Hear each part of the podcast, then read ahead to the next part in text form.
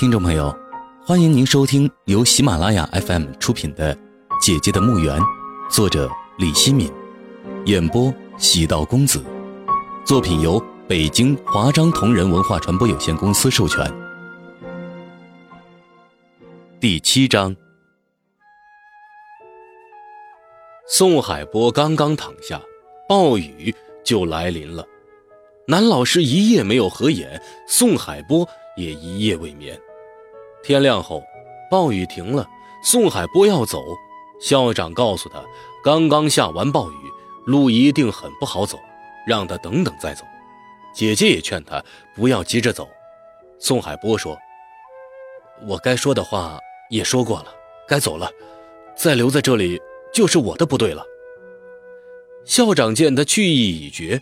也没有再拦他，只是让他一路小心。姐姐心里有些过意不去，提出来要送他一段路。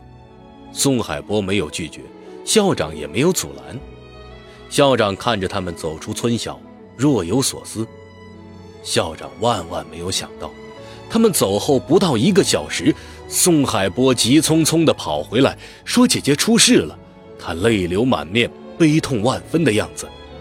校长马上带着师生们来到了姐姐出事的地方。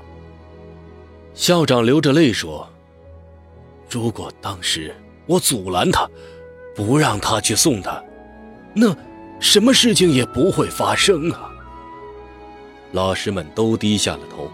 狐狸喝了口酒，说：“校长，不怪你，不要自责了，一切都是命。也许是上天怜悯我。”苦难的姐姐，提早让她上天堂。校长抹了把泪说：“他是个好人，一定会上天堂的。”姐姐死后，校长发动白马村的村民和狐狸他们一起，试图找到姐姐的遗体。可是找了好长时间，无功而返。姐姐死后，校长凭他们的经验，姐姐的遗体。是无法找回来了。校长知道我们明天就要出发，重新踏上寻找姐姐的道路。他面露难色，可是没有阻止我们。我心里明白，他对我们的行动表示怀疑，不相信我们能够找回姐姐。但他什么也没有说，他尊重我们的选择，也理解我的心情。我们住在姐姐住过的房间里，我可以感受到。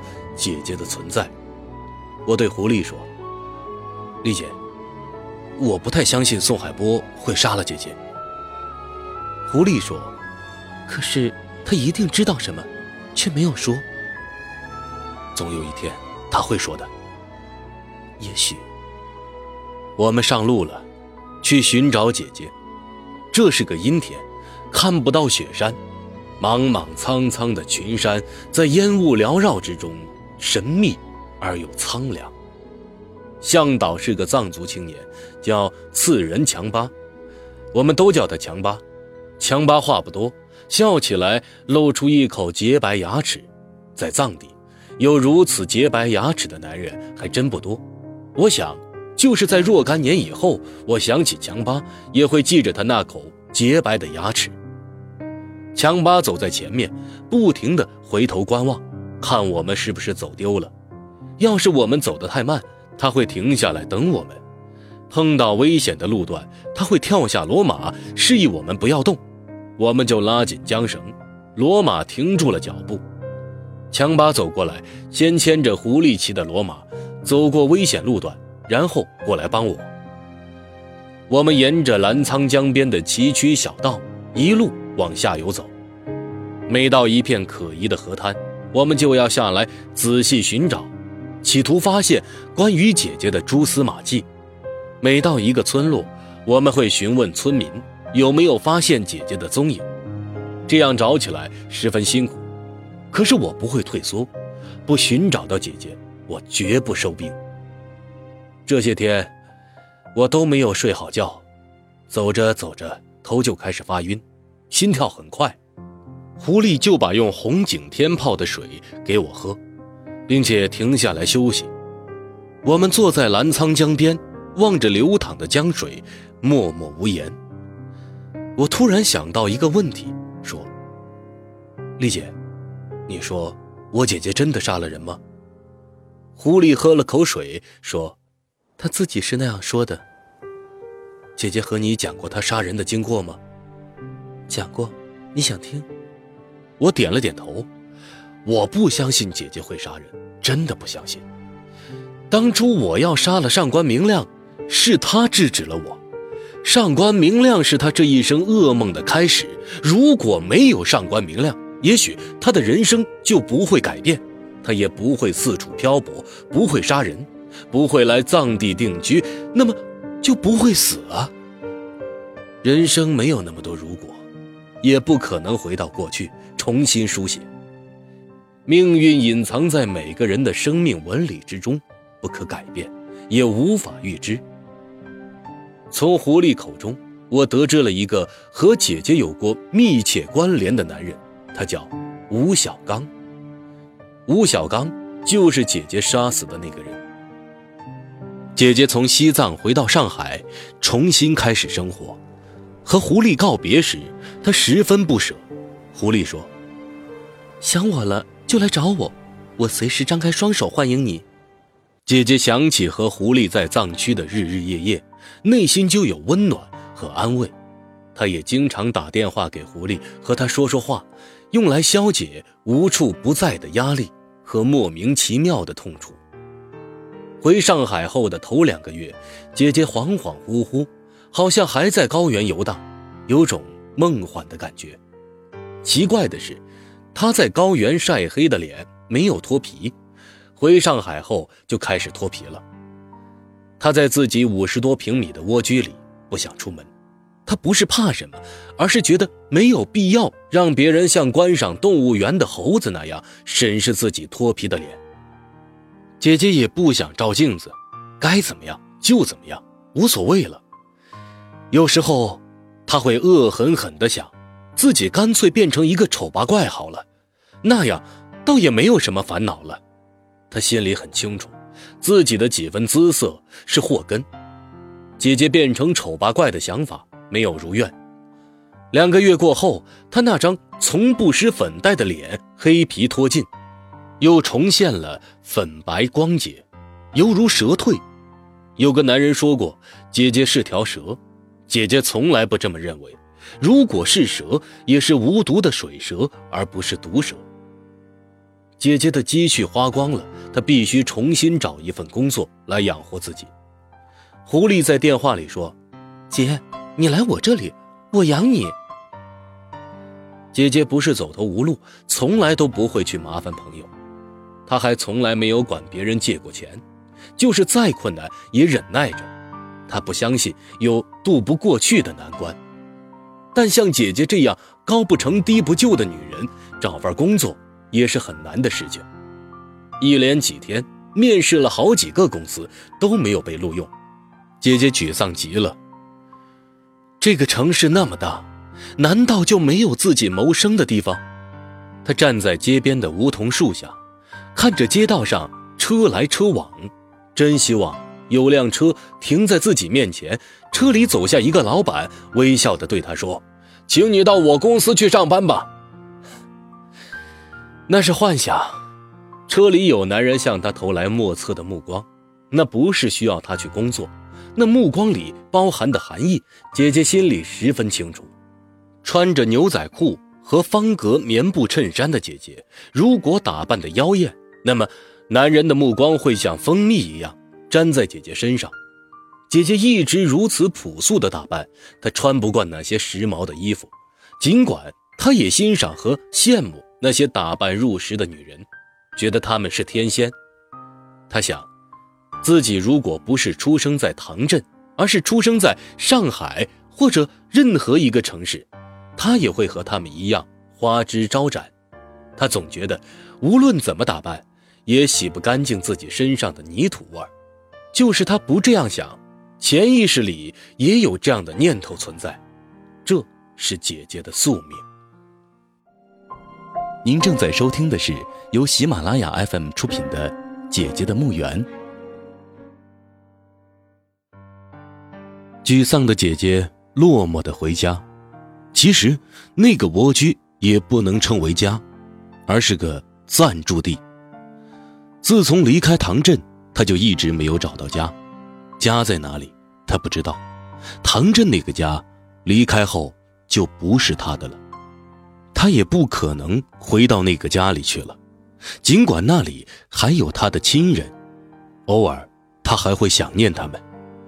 就是亲人让他回去，他也不会回去。他一无所有，混得人不像人，鬼不像鬼。回去换来的只是父亲的白眼和嘲讽，以及弟弟的伤感。怎么可能回去呢？饥肠辘辘，姐姐饿了。此时她才想起来自己一天没有吃饭了。暮色将近，一阵风吹过来，梧桐树上掉了几片枯叶。姐姐的身体微微颤抖，直觉告诉她，冬天很快就要来临了。要是找不到工作，这个冬天姐姐就要喝西北风了。姐姐体味过没钱时的窘迫。和无奈，那种对生活的绝望会被某些人认为是矫情。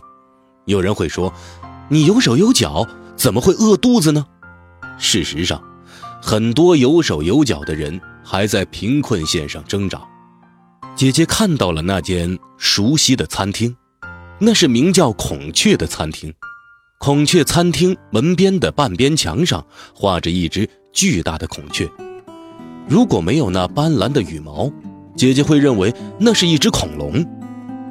她对画在墙上的孔雀印象深刻，每次路过这里，她心里就会想起那个叫陶吉祥的上海男人。当初是陶吉祥把她从深圳带到了上海，也是陶吉祥抛弃了她。她无数次想把这个男人从心里抹去，可是根本不可能。他轻轻地叹了口气。孔雀餐厅开了很久了，陶吉祥把他带到上海时就有了，现在还开着。第一次来这里吃饭是陶吉祥带他来的，有一段时间他经常来这里吃三杯鸡。孔雀餐厅的三杯鸡特别好吃。就是和陶吉祥分开后，姐姐偶尔还会到这里来吃饭，一个人。点份三杯鸡，要一瓶啤酒，寻找某种情绪。过去的，永远不会回来了。就像陶吉祥再也不会陪他在孔雀餐厅吃饭了。孔雀餐厅门口立着一块牌子，上面写着招收服务员的信息。看完那块牌子上的内容，姐姐眼睛一亮，她站在餐厅门口迟疑了一会儿，然后鼓足勇气。推开了孔雀餐厅的彩色玻璃门，迎接姐姐的是个圆脸、大眼睛、穿着旗袍的女迎宾。她笑着说：“请问就您一位吗？”姐姐有些尴尬，红着脸说：“嗯，对不起，我不是来吃饭的，我是来应聘的。”女迎宾说：“没有关系，应聘要找我们老板娘，老板娘在吗？”啊，在楼上，我帮你叫她。女迎宾接着上楼去了。过了一会儿，女迎宾跑下来说：“老板娘在楼上二号卡座，你上去吧。”谢谢，不客气。这时餐厅里还没有客人。姐姐上楼后，两个女服务员走到女迎宾跟前，低声说着什么，表情怪异。在二号卡座找到了老板娘。老板娘正和一个满脸麻子的光头厨师说着什么，光头厨师不停地点头，一副谄媚的样子。老板娘见到姐姐到来，笑着对光头厨师说：“笑着对光头厨师说，张师傅，拜托你了。”光头厨师说：“哎，老板娘，你放心吧，我一定按顾客的口味调整那道菜。那你去忙吧。”光头厨师站起来，瞟了姐姐一眼，然后下楼去了。老板娘也站了起来，睁大双眼看着姐姐。姐姐微笑地说：“老板娘。”老板娘脸上堆满了笑容，惊讶地说：“呀，是你呀！老板娘还记得我？哎呦，怎么能忘呢？老顾客了呀！我还记得呀，你最喜欢吃我们店里的三杯鸡了，那可是我们店里的招牌菜呀。可是你好久没来了呀，现在还好吗？是啊，很久没来了，心里还惦记着老板娘呢。你看我现在这个样子，算好吗？老板娘端详着姐姐说：“好，怎么不好？越来越漂亮了呀！哎，我都老菜帮子了，还漂亮什么呀？哪像老板娘滋润呢？脸色那么好，皮肤嫩得吹弹可破呀！”老板娘开心的笑说：“哟哟哟，你别夸我了，我成天呢劳心劳肺，这个小饭店要了我的命啊！要不是为了养家糊口。”我早就不干了，谁不想享清福啊？怎么样也比我强。来坐，我们坐下来说。姐姐坐在他对面，心里七上八下，忐忑不安。她还是不能像往常那样平等的和老板娘对视。那时她是顾客，是老板娘心中的上帝。现在不一样了，完全不一样了。老板娘看出了姐姐的心思，说：“呃，刚才听朱亚说你来应聘。”姐姐点了点头。老板娘说：“你不是开玩笑的吧？”姐姐认真的说：“我不是开玩笑，实话告诉你吧，我实在是走投无路了。如果再找不到工作，我就要饿死了。”我真的不敢相信，你这样的大美女还找不到工作。就是不要工作，也会有很多男人争着养你呀。我不要别人养我。哎，我们店里是需要一名员工。前几天洗碗的阿姨走了，店里差一名洗碗的人。洗碗工很辛苦的，要负责收拾桌子，还要洗碗和打扫卫生。你细皮嫩肉的，能吃得消吗？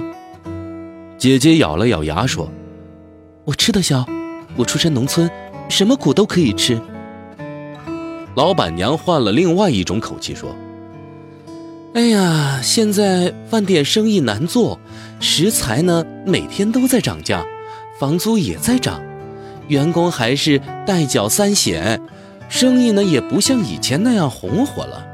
你真要来这里做的话，工资可能不会高哦，你可要考虑好啊。”老板娘，我不要你给我代缴三险。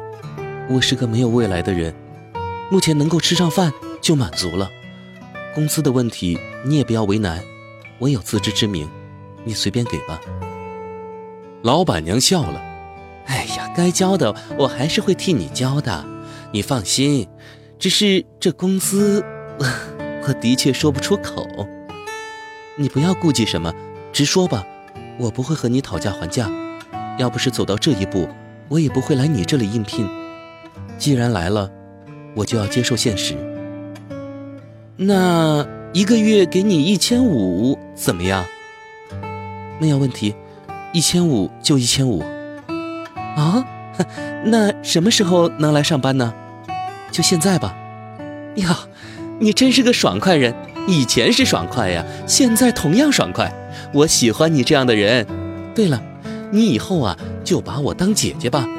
在店里干活的呀，都是兄弟姐妹，我们是一家人。嗯嗯，老板娘，我有个不情之请，不知当说不当说？老板娘笑面如花说：“哎呀，我们是姐妹了，有什么不该说的？有什么话呀，尽管说。我没有什么好隐瞒的，我现在身无分文，想请老板娘先预支一个月的工资给我。”不知可否？老板娘沉吟了一会儿，说：“呃，预支工资不是不可以，不过我们店虽然小，但是规章制度还是很严格的，况且也没有这样的先例。嗯，我想想怎么办啊？这样吧，我个人先借五百块钱给你，等你工资发了还给我，你看怎么样？哎呀，我是个通情达理的人。”如果这五百块钱用完了，你可以再向我借。谢谢老板娘。